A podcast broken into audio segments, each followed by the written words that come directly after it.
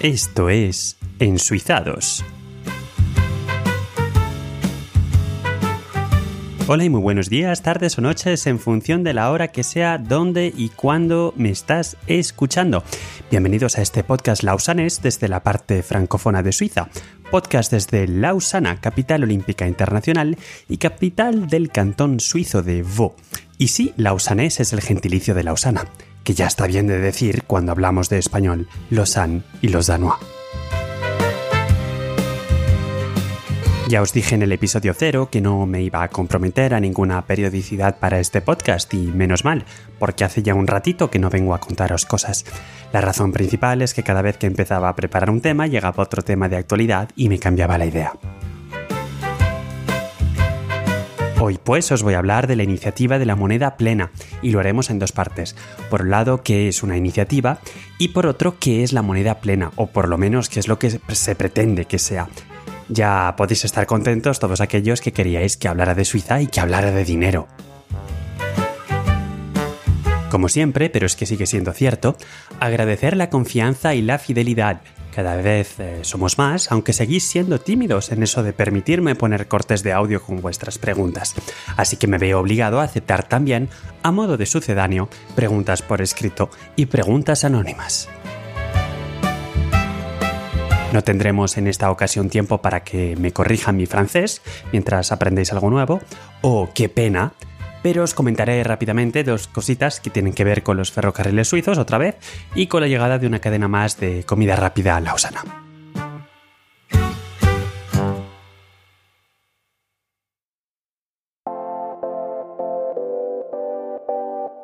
Iniciativa de la moneda plena.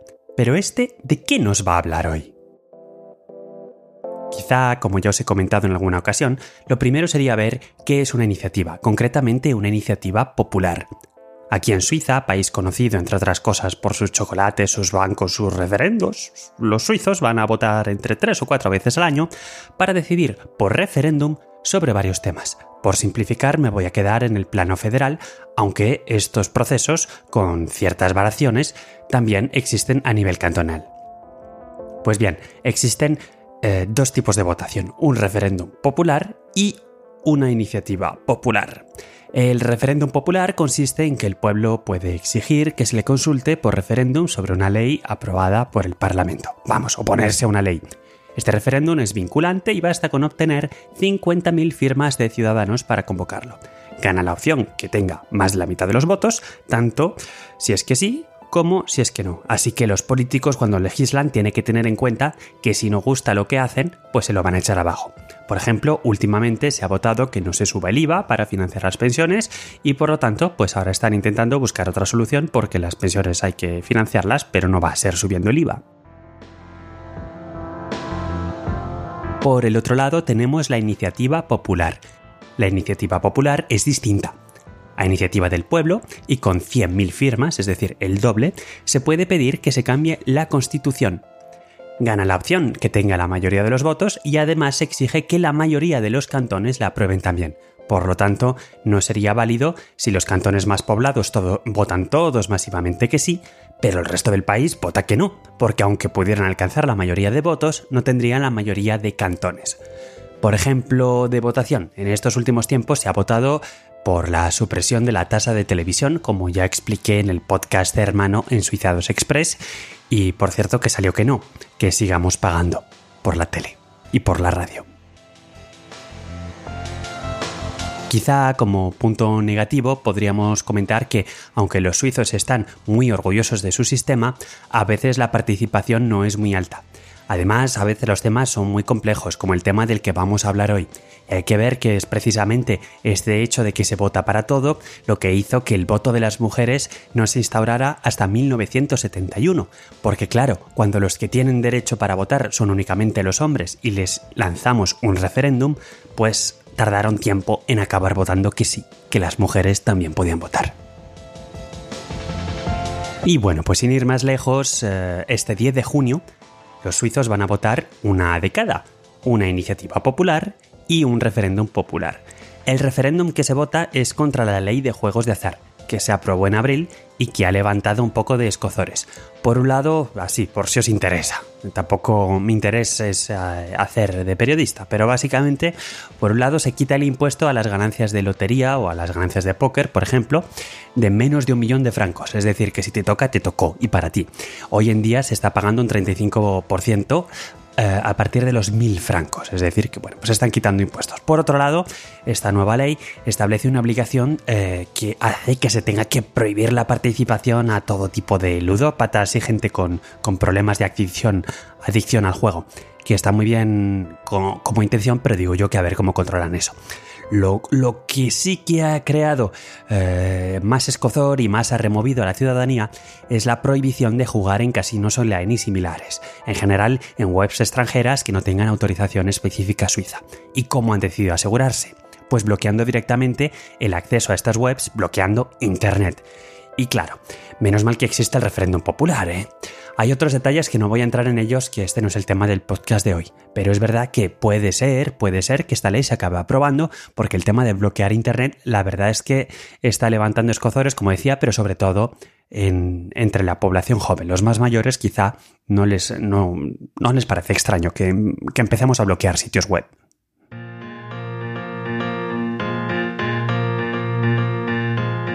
Pues volviendo al tema de hoy, el tema de hoy es la iniciativa popular. Y es que un grupo de ciudadanos ha decidido lanzar una iniciativa que se llama Vollgeld en alemán y que podríamos traducir algo así como iniciativa de la moneda plena o de la moneda completa. Si os interesa el tema este de los referendos en Suiza, o al menos tenéis curiosidad de cómo lo explican desde aquí y en español, os dejo en las notas del episodio un enlace a un artículo muy completo y a un vídeo donde nos lo cuentan todo en detalle. Una vez visto qué es esto de la iniciativa, hablemos de una concreta que se va a votar, como decíamos, el 10 de junio, la iniciativa de la moneda plena. Vaya por delante que no soy economista y que probablemente voy a dar patadas y puñetazos a los tratados más eruditos sobre el tema. Simplemente me ha parecido un tema muy interesante para ilustraros el tipo de sujetos, de temas, vamos a decir tema cinco veces más en esta frase, el tipo de temas temáticas sobre los que el pueblo suizo tiene la costumbre de pronunciarse. Este 10 de junio, por tanto, se vota la iniciativa por la moneda plena. Empecemos quizá por lo más sencillo. En lo que respecta a imprimir billetes de euro, el Banco Central Europeo tiene el monopolio. Ya sé que la casa de la moneda de cada país o cada banco central es realmente quien imprime, pero lo hacen bajo el mandato del Banco Central Europeo. Para el resto de monedas, pues es lo mismo. El dólar, la Reserva Federal, el franco suizo, pues es igual. Es el Banco Nacional Suizo, BNS, es el órgano competente que decide cuántos billetes se imprimen, cuántos se destruyan y cuándo se cambia y por qué se van a cambiar. Yo os hablaré de los nuevos billetes que están introduciendo porque me parecen deliciosos, pero en otra ocasión. Si al BNS, al Banco Nacional Suizo, le parece que hay demasiado efectivo en circulación, pues va retirando billetes y si le parece que faltan, pues va a imprimir más. Cuando uno va al banco a sacar dinero y el banco le da los billetes, en realidad el banco lo que está haciendo es dar billetes que ha cambiado en el BNS.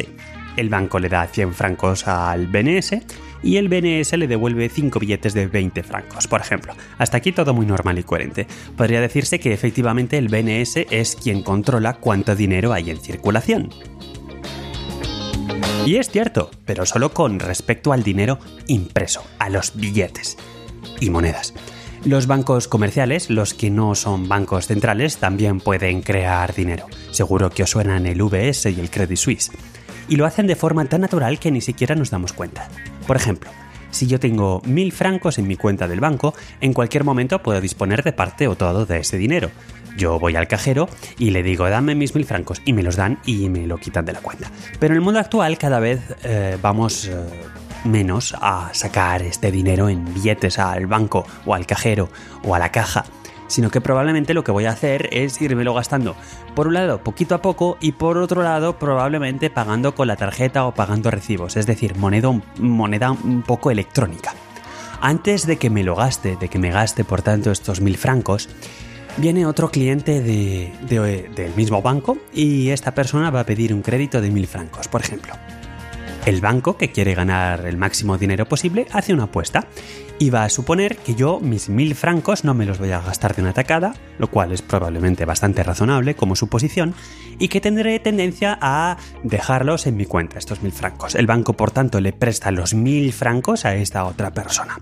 Y justo aquí, el banco acaba de crear dinero yo tengo los mil francos en mi cuenta, porque a mí no me los han quitado de la cuenta, y la persona que ha, pedido el crédito, pues también tiene los mil, porque se los acaban de prestar. Pero realmente el único dinero de verdad que el banco ha recibido son mis mil, los primeros que puse al principio. Si todo sale bien, yo no me gasto el dinero y el otro cliente devuelve el préstamo, pues el banco ha ganado los intereses. En el caso diametralmente opuesto, es decir, la persona que ha pedido el crédito no lo devuelve y yo me llevo mis mil a otro banco, pues el banco ha perdido los mil. Por eso también el banco no te va a prestar dinero si ve que no lo vas a poder devolver o si estima que el nivel de riesgo es demasiado elevado.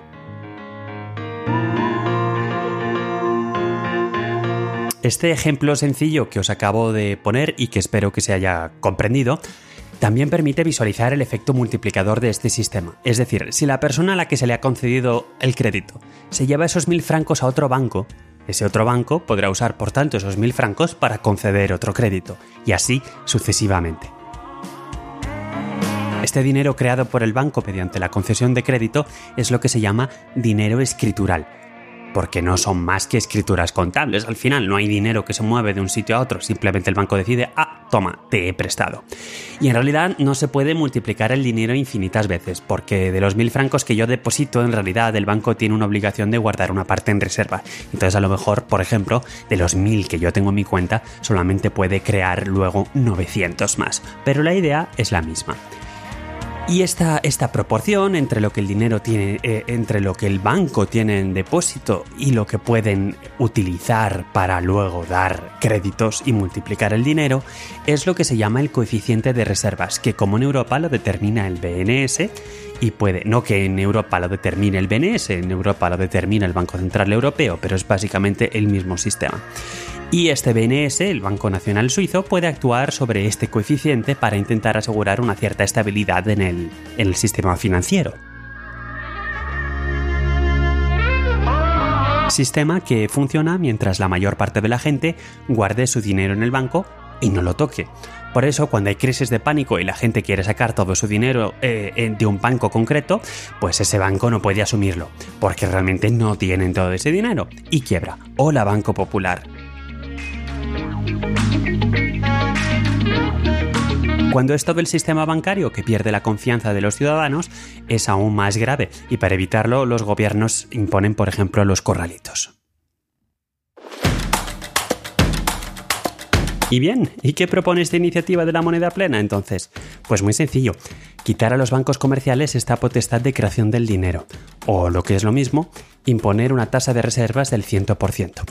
En ese caso, los bancos solo podrán prestar el dinero que realmente tengan. Volviendo al ejemplo de mis mil francos, pues el banco solo podrá prestarlos si yo los meto, por ejemplo, en una cuenta bloqueada a 5 años. Y en ese caso, pues el banco se asegura de que yo no los voy a sacar y pueden, por tanto, conceder un crédito de mil francos a 5 años a otra persona.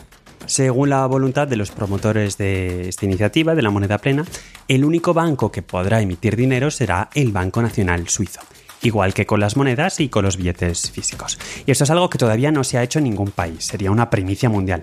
Con respecto a los bancos comerciales, pues podrán pedirles pedirle préstamos al BNS y estos a su vez se lo prestarían a sus clientes. Y el BNS podría también crear dinero nuevo y dárselo directamente a la Confederación Suiza, o sea, al gobierno federal, a los cantones o incluso a la población directamente, según el argumento que se da es que los bancos tienen demasiado poder en el sistema financiero y que son los culpables de las crisis financieras. También promueven que los hogares y las empresas tendrán crédito asegurado puesto que es el BNS quien presta. Y aunque no tengo derecho al voto, he recibido en casa un panfleto que dice, a ver, a ver, os leo, hago traducción simultánea, así que perdonadme.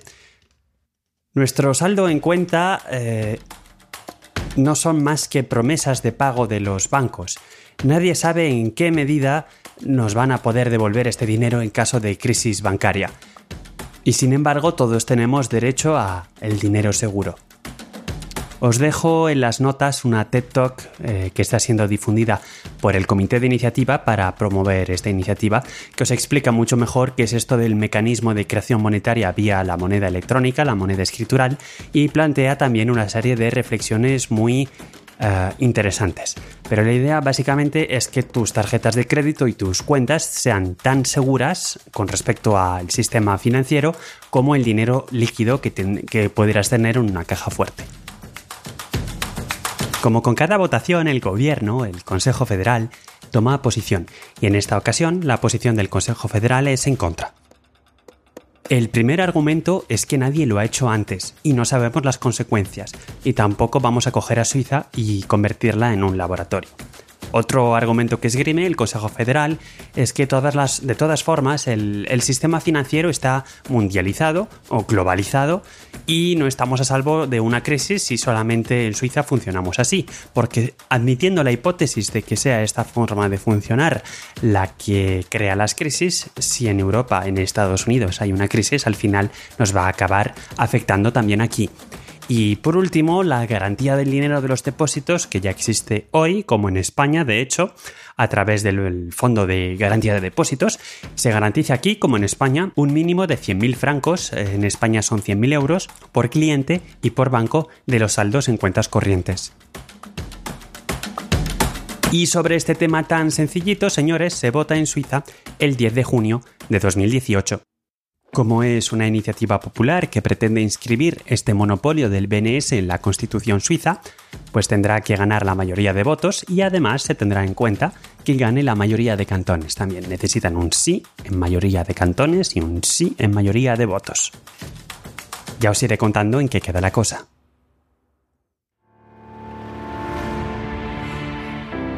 Antes de terminar, y en otro orden de cosas eh, que no tienen la verdad nada que ver, y a modo de pequeño complemento, los ferrocarriles suizos, que ya vimos que se llaman SBB, CFF, por su nombre en tres de las cuatro lenguas nacionales, han anunciado que no van a instalar wifi en sus trenes a pesar de la fuerte demanda.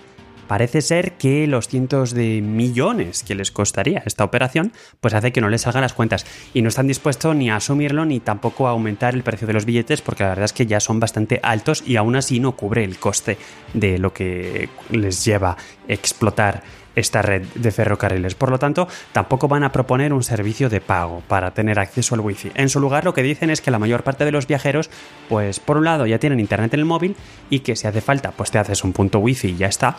Y punto pelota, básicamente. Muchos suizos trabajan en los trenes, sobre todo los, llamados pendulares, que es la gente que hace un gran trayecto entre su lugar de domicilio y su lugar de trabajo aunque los CFF o SBB, para quien tenga más costumbre del alemán, eh, aunque los CFF, por tanto los ferrocarriles, proponen repetidores a, bordo de los trenes que deberían, por ejemplo, mejorar la señal recibida de los diferentes operadores, es cierto que en algunos trayectos, pues a mí personalmente se me cae internet. Hay un lugar entre Ginebra y Lausana en el que sistemáticamente pierde los datos.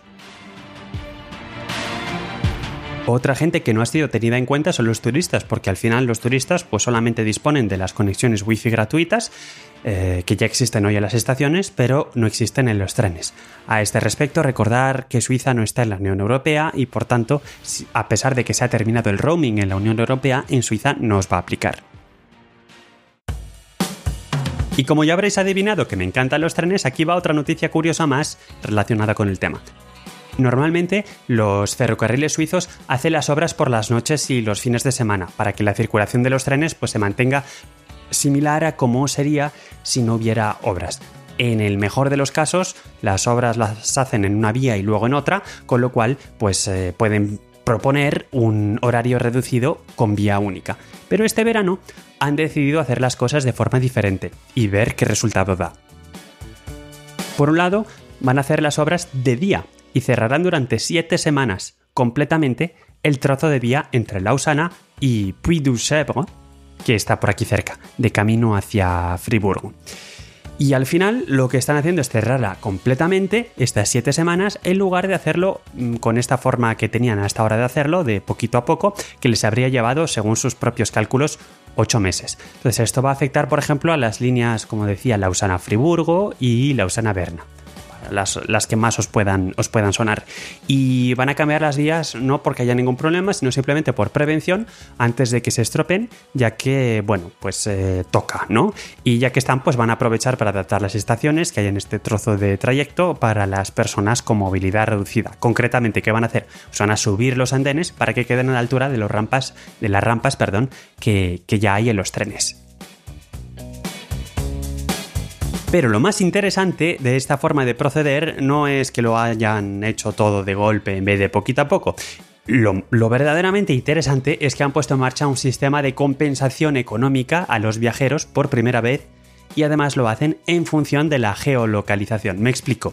Los ferrocarriles han montado una serie de líneas de autobuses y trenes lanzadera por vías alternativas, etcétera, etcétera, que eh, bueno, pues pueden generar retrasos ¿no? de, de hasta media hora con respecto al tiempo de trayecto habitual. Entonces, a través de la aplicación de los ferrocarriles se podrá activar un módulo que va a estarte geolocalizando todo el rato y va a estar viendo a ver qué trayectos haces. Entonces, si durante las 7 semanas de obras un usuario ha tenido un retraso de más de 20 minutos con respecto al tiempo de trayecto normal al menos 10 veces durante estas 7 semanas, pues entonces recibirá automáticamente un bono de 100 francos.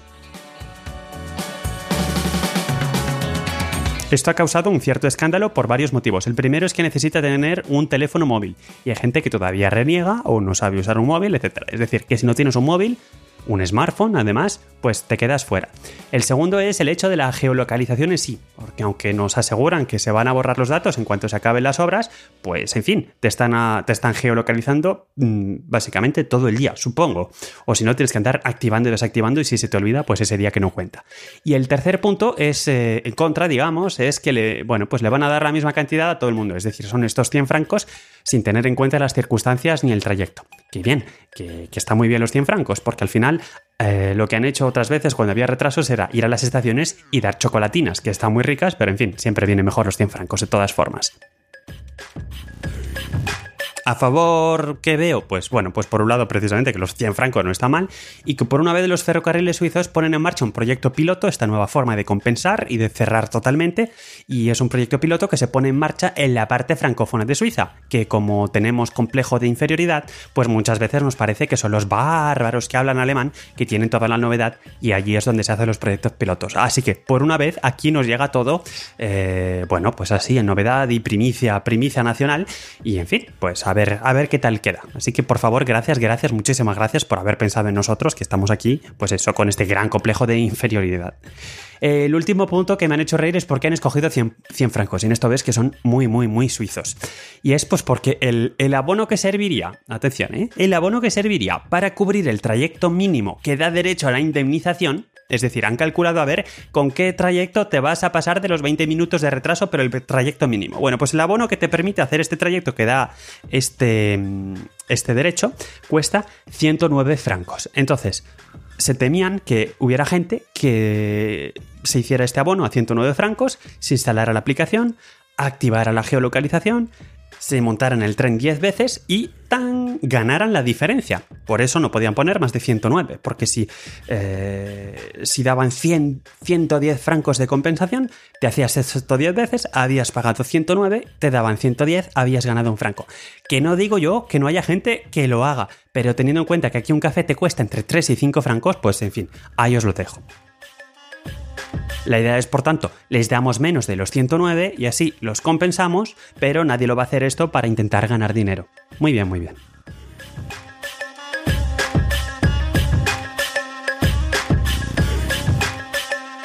Y ya otro apunte, yo os dejo de comer la oreja, es el debate que ha creado, y la verdad es que me sorprende que esto cree tanto debate, pero en fin, aquí nos preocupamos mucho de cada, cada tema.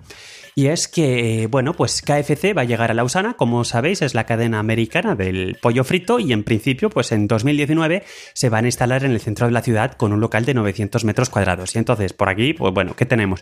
Tenemos varios McDonald's, que yo sepa al menos tres, y un Burger King en Lausana, por lo menos, ¿eh? que yo sepa.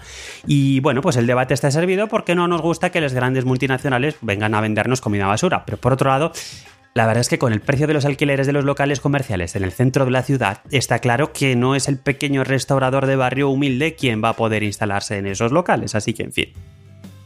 ¿Habéis visto la hora que es? Pues por eso no nos da tiempo a que me corrijan mi francés. Qué pena, qué pena, qué pena. ¿Tenéis preguntas sobre todo esto? ¿Alguna curiosidad irrefrenable sobre Suiza? ¿Quieres que hablemos de dinero negro? Yo qué sé. Recordad, recuerda, que me encantaría recibir comentarios, preguntas, dudas, mensajes de voz a través de los métodos de contacto, los comentarios en el episodio en ensuizados.es, que a ver si le instalo el certificado para que sea un sitio HTTPS, para quien lo entienda muy bien y quien no, lo siento por la fricada, a través de mi cuenta de Telegram, arroba edu barra baja martínez, en Twitter, Twitter, ¿eh? desde hace poco tenemos Twitter, arroba ensuizados. Los mensajes privados están abiertos en Twitter, para quien se siente inspirado y quiera, quiera intimar conmigo vía, vía mensaje. Recordad también que tengo otro podcast más espontáneo, grabado directamente con el móvil, que se llama casi casi igual en Suizados Express. Todos los detalles con respecto a estas formas de contacto, por si os olvida, o si no tenéis para apuntar ahora mismo, que tenéis un móvil, o sea que sí tenéis para apuntar, pero en fin, da igual, los podéis encontrar los detalles de las formas de contacto en ensuizados.es barra contacto. Y recordad que el verdadero queso de Gruyère no tiene agujeros. Vamos a tener que hacer una visita a la fábrica de quesos un día de estos. Bueno, en fin, ya, lo dejamos para el próximo episodio. Hasta luego. Hasta luego. Un saludo muy cordial a todo el mundo.